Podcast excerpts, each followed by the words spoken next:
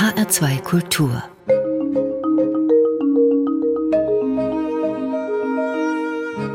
Hörbuchzeit Heute mit Dorothee Meyer-Karweg, Nicole Abraham und einem Beitrag von Leonie Berger.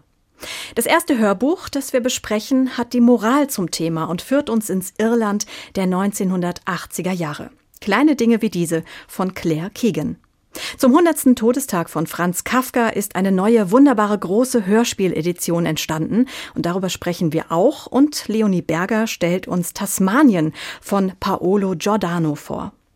Mit unserem Kinder- und Jugendhörbuch von Kirsten Boye erleben wir gleich drei Abenteuer der Reihe Tabo und Emma, die in Afrika spielt.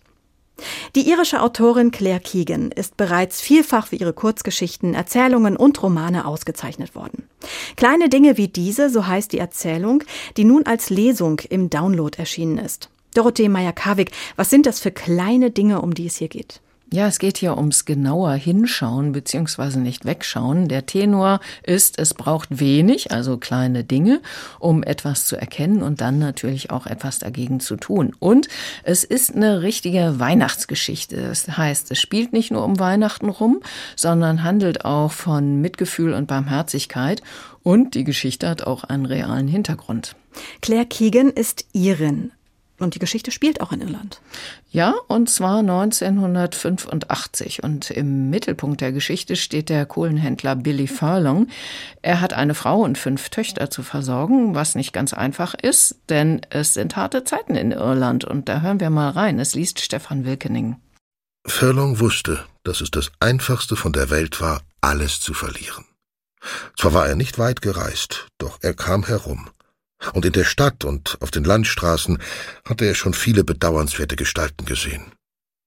Die Warteschlangen vor dem Arbeitsamt wurden immer länger, und es gab Männer, die ihre Stromrechnungen nicht bezahlen konnten, die in Häusern lebten, die nicht wärmer als Bunker waren und die in ihren Mänteln schliefen.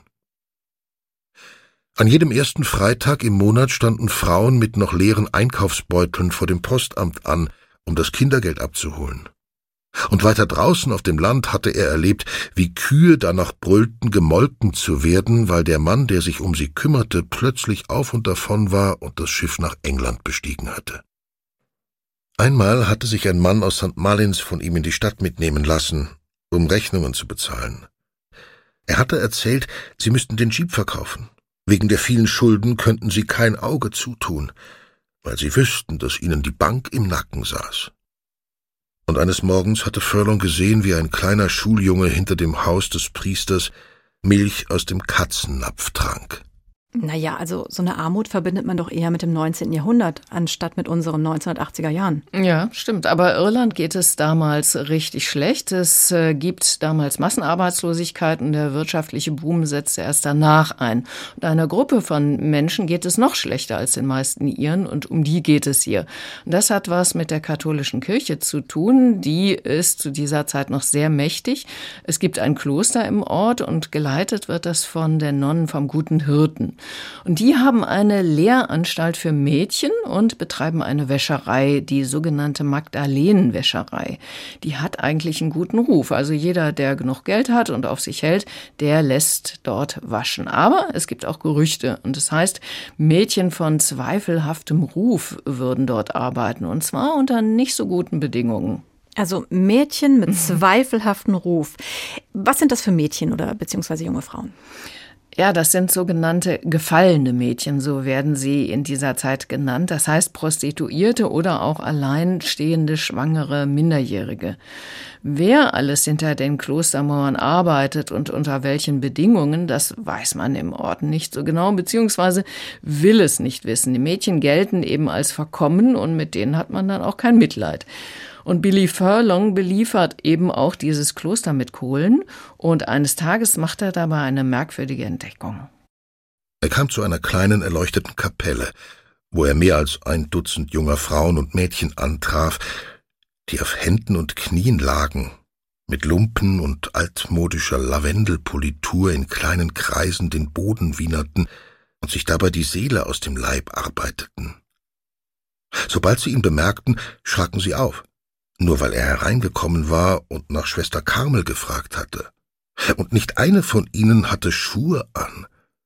Vielmehr trugen sie schwarze Socken und scheußliche graue Hemdkleider. Ein Mädchen hatte ein übles Gerstenkorn, einem anderen waren die Haare so grob geschnitten worden, als hätte ein Blinder sie mit der Gartenschere bearbeitet. Letztere war es, die auf ihn zukam. Mister, wollen Sie uns nicht helfen? Füllung merkte, wie er einen Schritt zurücktrat. Bringen Sie mich zum Fluss. Mehr brauchen Sie nicht zu tun. Sie meinte es tot ernst. Sie sprach mit einem Dubliner Akzent. Bis zum Fluss? Oder Sie könnten mich einfach hinterm Tor rauslassen. Es geht nicht nach mir, Mädchen. Ich kann dich nirgendwo hinbringen, sagte Furlong und zeigte ihr seine offenen, leeren Hände. Dann nehmen Sie mich mit nach Hause. Ich werde bis zum Umfallen für Sie arbeiten, Sir. Ich habe fünf Mädchen und eine Frau daheim. Und ich habe niemanden. Und ich will mich nur noch ertränken. Verdammt, können Sie nicht mal das bisschen für uns tun? Ja, das klingt irgendwie sehr erschreckend. Und in dieser Situation kommt dann eine Nonne in den Raum. Das Mädchen fällt sofort wieder auf die Knie und schrubbt weiter den Boden. Furlong ist selbstverständlich sehr irritiert durch das, was er da erlebt, geht aber wieder und merkt dann zu Hause, seine Frau will irgendwie nichts davon hören, was er ihr da erzählen möchte. Und das hat auch seinen Grund. Immerhin gehen auch die eigenen Töchter auf die Klosterschule. Das heißt, die katholische Kirche hat damals noch das Alltagsleben bestimmt? Ja, das kann man so sagen. Die Kirche in Irland hat damals noch einen sehr großen Einfluss gehabt. Ja, Furlong macht dann beim nächsten Besuch im Kloster noch eine sehr viel grausamere Entdeckung, und zwar im Kohlenschuppen. Eine Entdeckung, die ihn sehr verstört und er spürt, er muss jetzt eine Entscheidung treffen, und zwar als Familienvater und als Christ. Was er sieht und wie das für ihn ausgeht, das erzählen wir jetzt nicht. Das ist wirklich spannend. Mhm. Und was Furlongs Frau dazu sagt, das lässt die Autorin Claire Keegan offen, aber man merkt, Furlong hat was in Gang gesetzt. Das Schweigen hat er jetzt durchbrochen. Sie haben es vorhin schon gesagt, die Geschichte hat einen realen Hintergrund. Mhm, ja, es gab diese Einrichtungen in Irland und nicht nur dort. Und da lebten und arbeiteten viele Frauen nicht freiwillig und oft auf unbestimmte Zeit. Und sie mussten harte körperliche Arbeit verrichten. Sie lebten unter einem strengen Regime und es drohten ihnen drakonische Strafen bei Fehlverhalten. Das klingt eher nach Mittelalter, finde ich. Ja. Wann wurden denn diese Wäschereien und die Heimat geschlossen? Ja, also das letzte Magdalenenheim in Irland schloss erst Mitte der 90er Jahre und den Stein ins Rollen brachten die Nonnen selbst, allerdings unfreiwillig. Als nämlich 1993 ein Kloster einen Teil seiner Immobilien verkaufte, fand man auf dem Klostergelände weit über 100 nicht gekennzeichnete Gräber von eben diesen jungen Frauen. Und so kam der Skandal auf. Oh, ich habe überall Gänsehaut. Mhm. Das ist ein sehr bedrückendes Thema. Wird der Text denn auch angemessen von Stefan Wilkening gelesen? Also Stefan Wilkening ist ja ein Schauspieler und auch bekannt als Interpret von Hörbüchern und er hat dabei eine erstaunliche Bandbreite, also das reicht von Krimis bis zu Kindergeschichten. Und er hat eine sehr sonore Stimme, das haben wir ja gerade gehört, und das ist schon mal gut, da hört man eh schon mal gerne mhm. zu. Und was mir hier gefällt, er liest mit einer großen Ruhe und auch Bedacht. Also Emotionen werden nur angedeutet und das lässt der Geschichte viel Raum und tut ihr auch sehr gut. Eine Geschichte, die ja, wie es sich für eine Weihnachtsgeschichte gehört, einen zwar offenen, aber doch angedeuteterweise positiven Ausklang hat. Claire Keegan, Kleine Dinge wie diese. Gelesen von Stefan Wilkening. Zwei Stunden und 22 Minuten im Download kosten 19,99 Euro und das Hörbuch ist bei Bonn Voice erschienen. Am 3. Juni 1924 starb Franz Kafka, keine 41 Jahre alt. Jetzt ist die große Hörspieledition zum 100. Todestag von Franz Kafka bei der Audio Verlag erschienen. Dorothee Meyer-Karwig, welche Hörspiele gibt's denn in dieser Box? Es sind sechs an der Zahl, und zwar Hörspiele nach den Texten Die Verwandlung, Amerika, Der Prozess, Das Schloss in der Strafkolonie und dann noch nach Josephine die Sängerin oder Das Volk der Mäuse. In der Regel werden ja die Hörspiele nicht vom Verlag selbst produziert, sondern von den ARD-Anstalten. Wer hat denn diese Stücke produziert und von wann stammen sie? Ja, stimmt. Also Hörspiele sind einfach sehr viel aufwendiger als Lesungen. Die Texte müssen bearbeitet werden. Man braucht Schauspieler, Musikregisseure und so weiter. Und deswegen werden die meisten Hörspiele von ARD-Anstalten produziert. Und hier stammen die Stücke vom NDR, dem heutigen SWR, dem WDR, Radio Bremen und dem SRF, also dem Schweizer Rundfunk. Und entstanden sind sie zwischen 1953 und 2002. Ja, das kann spannend sein. Das sind mhm. ja 50 Jahre Unterschied zwischendrin. Mhm. Da hat sich die Machart sicherlich deutlich verändert. Ja, stimmt. Also mitunter hört man das Alter auch stark heraus, was jetzt aber kein Qualitätsmangel ist. Mhm. Es hört sich einfach nur ein bisschen anders an. Und wir hören mal in das älteste Stück gleich rein, das Schloss. Das wurde produziert vom SWF, also dem heutigen SWR, zusammen mit Radio Bremen und Regie geführt hat Karl-Heinz Schilling. Und für die Bearbeitung war Gerd Westphal zuständig. Der spielt auch den Herrn K. Gerd Westphal ist bei dieser Produktion erst 33 Jahre alt, also noch ganz schön jung. Für die, deren Schullektüre schon etwas her ist, können Sie noch mal ganz kurz zusammenfassen, ähm, was im Schloss passiert, also das Schloss. ja, K. ist Landvermesser und kommt eines Nachts in das Dorf, das vom großen Schloss regiert wird. Er wurde, so sagt er jedenfalls, vom Schlossherrn gerufen. Doch als er da ist, scheint äh, niemand ihn aufnehmen zu wollen. K. versucht dann unermüdlich, die immer absurdere und bedrohlichere Macht des Schlossherrn zu verstehen. Und da hören wir einen Ausschnitt. K. kommt im Wirtshaus des Dorfes an. Guten Abend. Wünschen Sie gleich das Nachtmahl, mein Herr? Oh, danke. Ich habe keinen Hunger.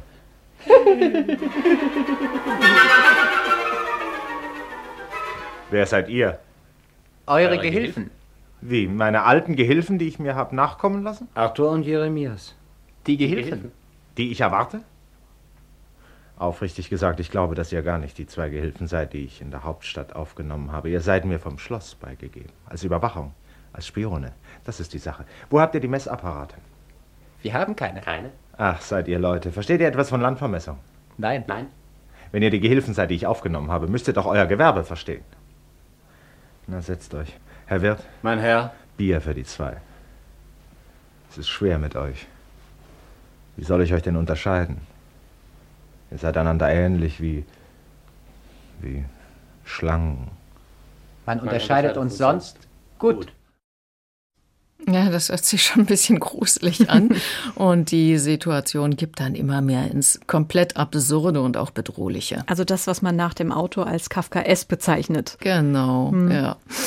Und ein absoluter Klassiker in Kafkas Schaffen ist die Geschichte Die Verwandlung, in der Gregor Samsa eines Morgens als Ungeziefer aufwacht und hilflos ertragen muss, wie seine Familie sich immer weiter von ihm abwendet. Auch da hören wir mal rein. Es ist die neueste Produktion, stammt nämlich aus dem Jahr 2002 und ist vom NDR. Und Martin Reinke ist hier Gregor Samsa.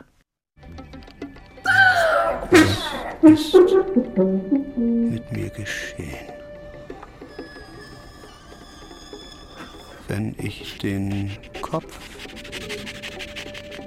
ein wenig hebe, sehe ich meinen gewölbten, braunen, von bogenförmigen Versteifungen geteilten Bauch auf dem sich die Bettdecke kaum noch halten kann. Und viele klägliche, dünne Beinchen lugen darunter hervor. Geradezu hilflos flimmern sie einem vor den Augen. Auch scheint es, dass ich auf einem panzerartig harten Rücken liege. Alles in allem könnte man meinen, dass ich mich in ein ungeheures Ungeziefer verwandelt hätte.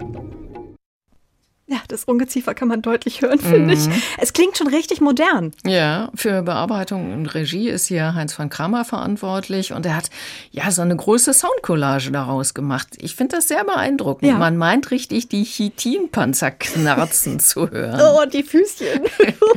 genau. Ja, ein großer Unterschied zu dem äh, vorigen und wir sind uns einig, wir hören auch gerne diese alten Hörspiele. Naja, als letztes hören wir noch einen kurzen Ausschnitt aus Die Strafkolonie. Das ist für mich das unheimlichste und bedrückendste Stück in diesem Ensemble. Hier setzte der SRF, also der Schweizer Rundfunk, im Jahr 1981 vor allem auf die Stimme von Bruno Ganz als Offizier. Und er erklärt einem Forschungsreisenden in einer fernen Strafkolonie das dortige Rechts besser Bestrafungs- oder noch richtiger Foltersystem, bei dem das Urteil in den Körper des Delinquenten eingeschrieben wird. Begreifen Sie den Vorgang? Die Egge fängt zu schreiben an. Ist sie mit der ersten Anlage auf der Haut des Mannes fertig, rollt die Watteschicht und wälzt den Körper langsam auf die Seite, um der Egge neuen Raum zu bieten. Inzwischen legen sich die wundbeschriebenen Stellen auf die Watte, welche infolge der besonderen Präparierung sofort die Blutung stillt und zu neuer Vertiefung der Schrift vorbereitet. Hier die Zacken am Rande der Egge reißen dann beim weiteren Umwälzen des Körpers die Watte von den Wunden, schleudern sie in die Grube und die Egge hat wieder Arbeit. So schreibt sie immer tiefer, die zwölf Stunden lang. Die ersten sechs Stunden lebt der Verurteilte fast wie früher. Er leidet nur Schmerzen. Nach zwei Stunden wird der Filz entfernt, denn der Mann hat keine Kraft zum Schreien mehr. Das kann man sich kaum anhören. Ich habe ganz schwitzige Hände gekriegt. Ja, stimmt. Äh, es war sicher auch keine leichte Rolle für Bruno Ganz, der sich hier ja in einen Mann versetzen muss, der als Folterer nicht nur jedes Mitgefühl abgelegt hat, sondern ja auch so eine gewisse Begeisterung für die äh, Technik empfindet. Mhm. Trotz der düsteren Themen, ist es ein guter Auftakt für das Kafka-Jahr? Ja, ich finde schon. Also Kafka ist ja einer der bedeutendsten Schriftsteller der Moderne und bekannt geworden dadurch, dass er so den Menschen als Einzelwesen beschreibt, als Individuum gefangen in den Ansprüchen von außen und an sich selbst. Und ich finde es einfach wunderbar, in diesen Hörspielen sehr unterschiedliche Herangehensweisen an die Texte erleben zu dürfen. Und es sind großartige Schauspieler dabei, also Bruno Ganz, Gerd Westphal, Gustl H. Lenke und viele andere mehr. Und es sind auch gute Regisseure, also wie Heinz van Kramer, Karl-Heinz Schilling oder Claude Pierre Salmoni für den SRF, also Schweizer Rundfunk. Und durch deren Interpretation kann man sich den Texten wieder so auf ganz neue Art nähern. Das hat mir mhm. sehr gut gefallen. Franz Kafka, die große Hörspieledition. Hörspiele mit Bruno Ganz, Gerd Westphal, Gustl Hallenke und vielen anderen.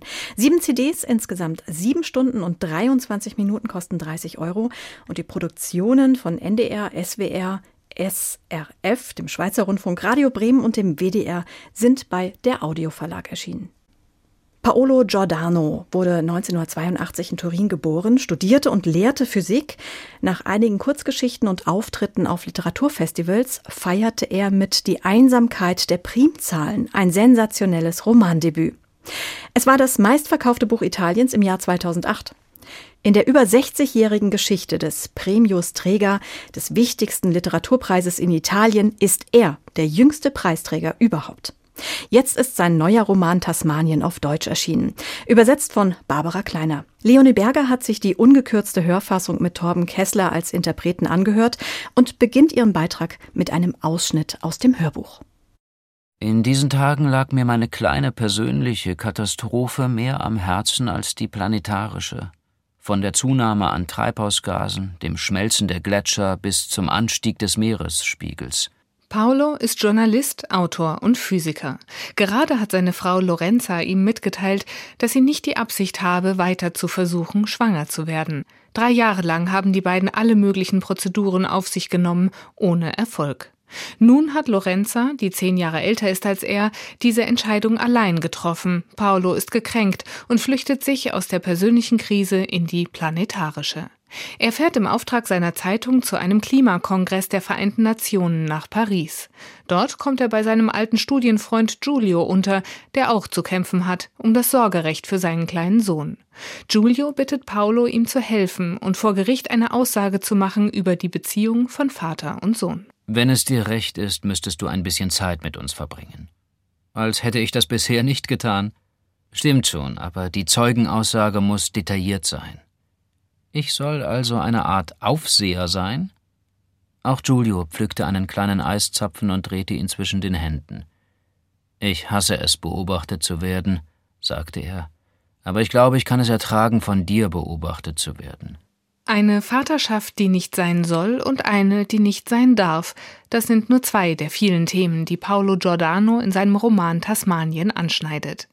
Wir verfolgen den Alltag des Erzählers Paolo, begleiten ihn auf Reisen, die ihn mal auf eine ferne Insel führen, um die kriselnde Ehe zu kitten, natürlich mit schlechtem Klimagewissen, dann nach Triest, wo er an der Uni einen Kurs in Wissenschaftsjournalismus gibt und natürlich immer wieder nach Paris zu Giulio.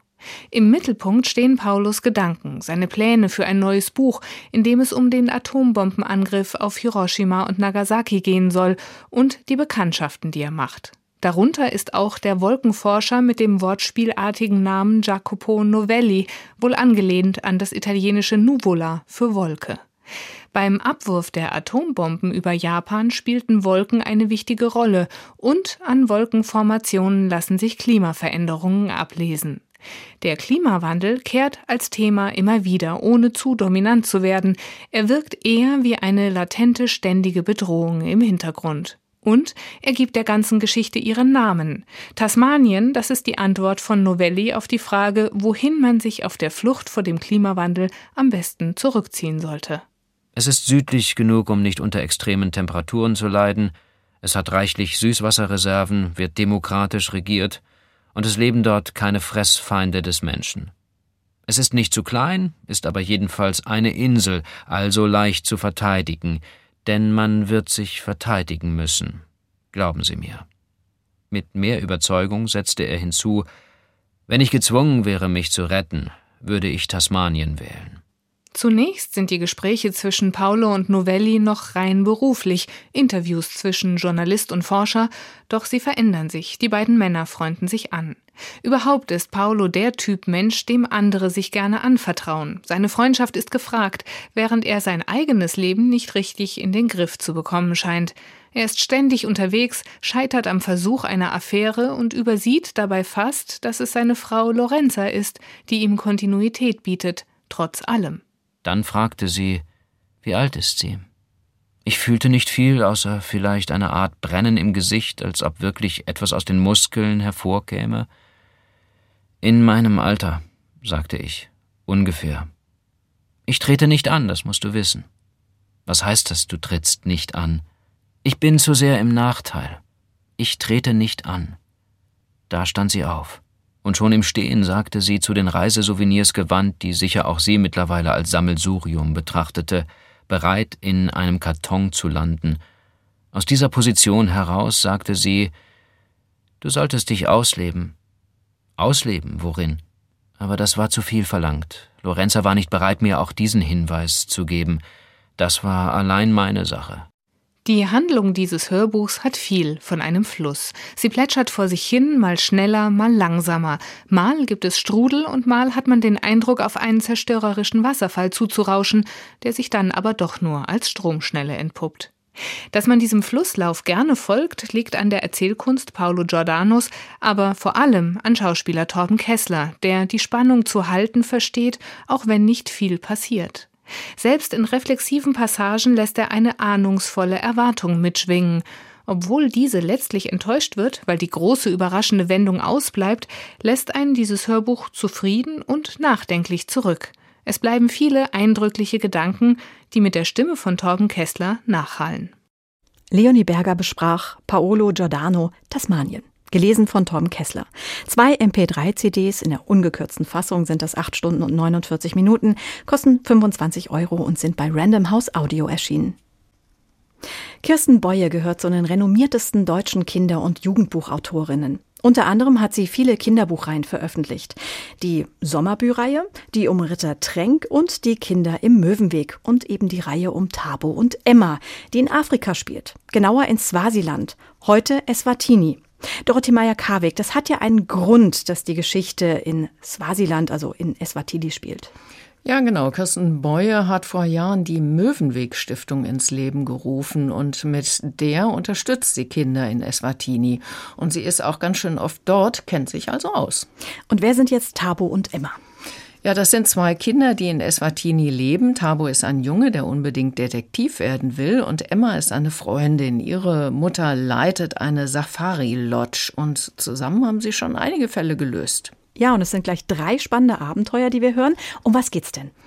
Das sind drei recht kurze, aber durchaus spannende Fälle, die sich wieder dadurch auszeichnen, dass sie Kinder ab sechs Jahren einfach gut unterhalten wollen und ihnen dabei aber auch etwas über die Situation in Swasiland, also Eswatini, erzählen. Spannende Fälle. Mhm. Also, um was geht's?